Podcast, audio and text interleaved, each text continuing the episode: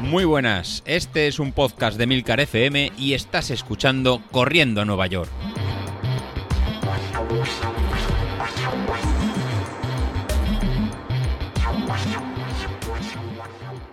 Muy buenas a todos, ¿cómo estamos? Bueno, dos semanas de locura, ¿eh?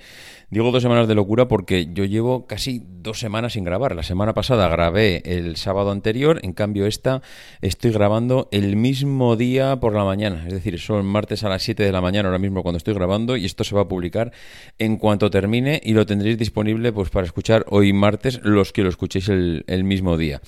Eh, dos semanas de locura, dos semanas de locura porque mm, la semana anterior, no este fin de semana pasado, sino la anterior, tuve la cursa de la Merced. Eh, espectacular la carrera, espectacular el ambiente. Ya había comentado que tenía ganas de volver a vivir otro ambiente igual. Y, bueno, la verdad es que no, no defraudó. Eh, me encontré con Joan, me encontré con Joan, eh, yo no me acuerdo cómo se llamaba la cafetería, pero coincidimos allí.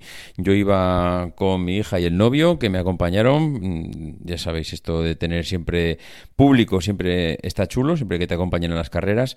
Y en este caso, pues ellos se animaron a, madrugar, porque hay que pegarse un poquito el madrugón. La salida era a las ocho y media de la mañana y yo a las siete de la mañana ya estaba saliendo de casa para dirección Barcelona.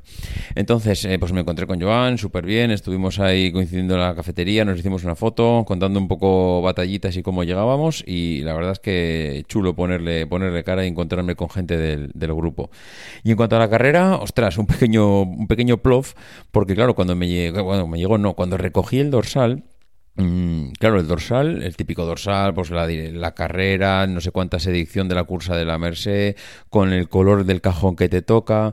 Claro, era el color, que era un, era un cuadrito donde esto va por colores, ¿no? Si el recuadro está en blanco, en rojo, en azul, pues vas a tu cajón. ¿Qué pasa? Que yo entendí que el, el color del, digamos, del, del borde, que no me salía, el color del borde del dorsal era lo que marcaba el cajón que tenías. Y yo tenía el color azul. Y yo dije, va, pues esto es porque ya tienen un registro mío y, voy directamente al cajón azul. Fui a entrar al cajón azul y me dice la chica que estaba en la entrada, ¿dónde vas espabilado? Digo, pues al cajón. Digo, este es el mío. Dice, no, no, no. Mira, el, el color no es el del borde del dorsal. El color es lo que está dentro, donde está el número. Y es el blanco, tontolaba. Que es que tú no has corrido. Bueno, no has corrido, no. Sí que lo has corrido pero lo corriste tan mal la última vez que estás en el último cajón. Madre mía. Allá que te vas al último cajón donde va todo Cristo, donde están pues los que no han corrido nunca en su vida, mm, los que han corrido pero eh, lo han hecho muy mal, los que van andando, los que van hablando. y ahí me metí yo en el dorsal. Y claro, sales al final y ya no es que salgas al final, porque da igual cuando salgas, porque tu marca es el chip, pero claro, ya no sales con un grupo de carrera. Había por los típicos globos eh, o banderas, en este caso creo que eran banderas, con las libres para ir a la velocidad que tocaba. Claro, ni sales con el grupo de tu velocidad, ni sales con las banderas, porque las banderas yo quería hacer menos de 50. Yo decía, va, pues voy con la bandera del 50 y, ah, y depende cómo vaya, pues veo si puedo avanzar o no. Claro, la bandera del 50 ya es que ni la vi. O sea, la última bandera que había creo que era la de 65 minutos. Una locura. Eh, la salida... ya, claro, tienes que ir adelantando, vas tropezándote, te van cerrando, curvas cerradas a, derecha y a izquierda. Va, un poco rollo. Eh, al final, eh, del cajón que yo salía, que digo, salía en el último de todo, mm, conseguí hacer mejor, marca personal porque hice 46 minutos y pico. Claro, adelanté al, de, al de la bandera de 65 minutos, al del 60, al del 55. Bueno, yo no sé, yo no sé las banderas que pude ir adelantando, pero vamos, la carrera súper bien, quitando el momento este de que mm, hasta que no pasa un kilómetro y no se estira un poquito el grupo, no encuentras huecos tranquilos para poder correr.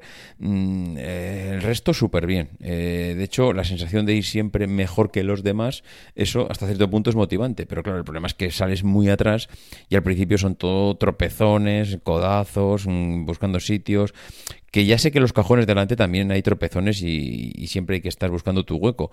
Pero claro, es que mm, atrás es que hay tanta gente, hay tantísima gente que todo se potencia mucho más.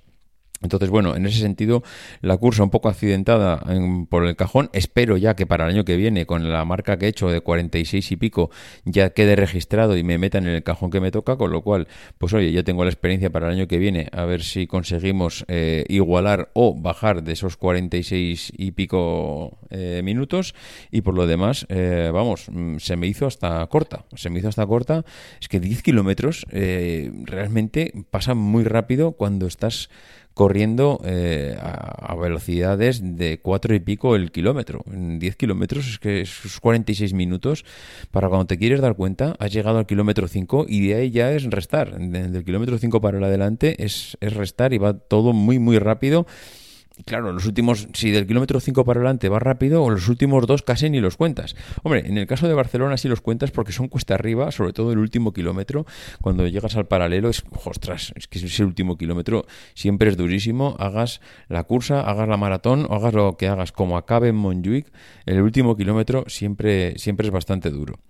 Eh, por lo demás, eh, he renovado el Street. Eh, ya visteis que ha salido un nuevo modelo, un nuevo modelo que se puede decir que es prácticamente el mismo.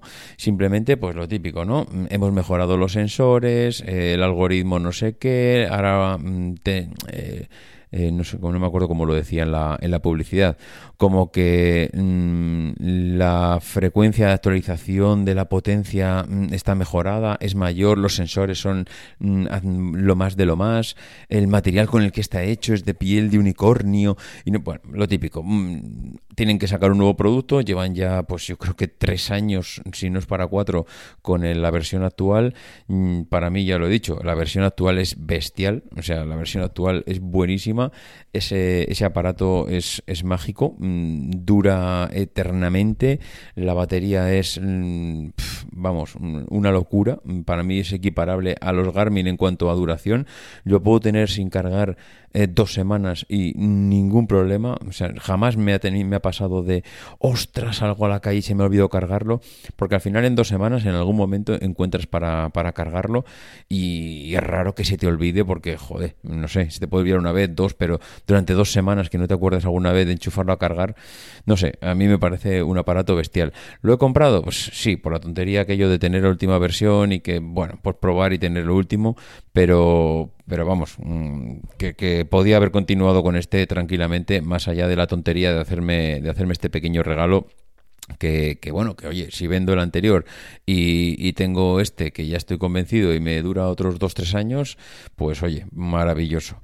Eh, por lo demás, pues, pues, pues, pues, así que tengo un jaleo ahí con Training Peaks. El otro día escuchaba a a José Luis que decía de que le había duplicado entrenamientos, que no es que le haya duplicado entrenamientos, es que con la actualización del teléfono de iOS 16, con el cambio de teléfono y con todo, eh, hubo un día, ese día que actualicé de un teléfono del antiguo iPhone al nuevo iPhone y encima eh, con la actualización de iOS 16, mm, las copias de seguridad y demás, se me hizo un lío todo el ecosistema que tengo montado, no me exportó el entrenamiento y a raíz de no exportarme el entrenamiento o no subírmelo a la nube, el entrenamiento digo el de Street, eh, yo salí a correr, hice el entrenamiento normal, pero cuando llegué Street no se actualizaba, no aparecía como hubiese corrido, entonces intenté forzarlo, intenté sincronizar con el aparato, me exportó 350 millones de carreras, eh, bueno, se empecé a aceptar todo tipo de sincronizaciones de Street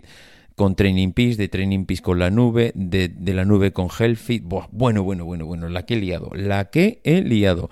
Mm, no me extraña que José Luis vea cosas raras allí en el Training Peaks porque tienen que aparecer mm, eh, como días que he hecho 400 entrenamientos de fuerza, eh, días que he corrido dos veces, bueno, una auténtica locura. La verdad es que se lo he puesto complicado para hacer seguimiento. Espero espero que a medida que pasen los días vaya consiguiendo volver a estabilizar todo este ecosistema de sincronización de entrenamientos. Porque ahora ya te digo, cuando termino un entrenamiento, Street eh, lo sube a su propia aplicación. Eh, la aplicación de salud del reloj detecta que has corrido y también sincroniza con Training Peaks.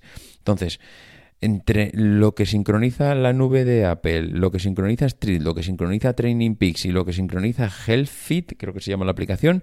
O sea, tengo cuatro aplicaciones ahora mismo sincronizando entrenamientos unas con otras. Eh, bueno, bueno, bueno, ¿para qué os voy a contar? ¿Para qué os voy a contar el trifostio que tengo montado?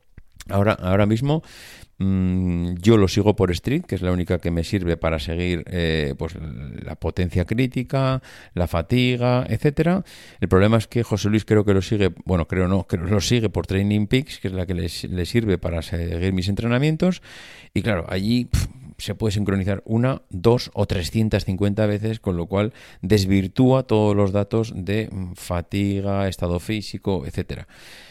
Bueno, espero que esto sea provisional y conseguimos eh, y consigamos que todo acabe pues como estaba hace un mes, que, supongo que esto se debe al cambio de todo.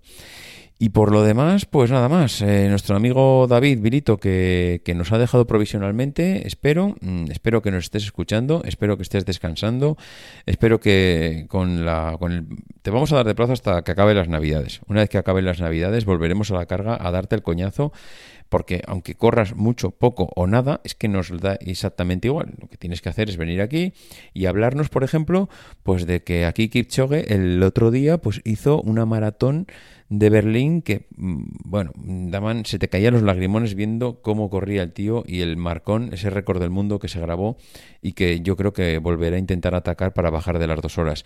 Pues ese tipo de cosas, mmm, Vilito, aunque no corras, esas nos vendría muy bien que nos las comentaran. Un poco de culturilla de atletismo, que no hace falta estar corriendo para hacer un podcast de atletismo, se puede hacer un podcast pues de, de, atletismo, de zapatillas, de lo que hay en el mercado, de las carreras que hay. Mm, a ver, que los comentaristas que veo yo de fútbol en la tele no están en activo. Y, chico, ahí están todos los días hablando de fútbol. Bueno, en fin, os dejo, que ya voy pillado de tiempo y tengo que subir esto y sacar el episodio de hoy. Venga, un abrazo. Adiós.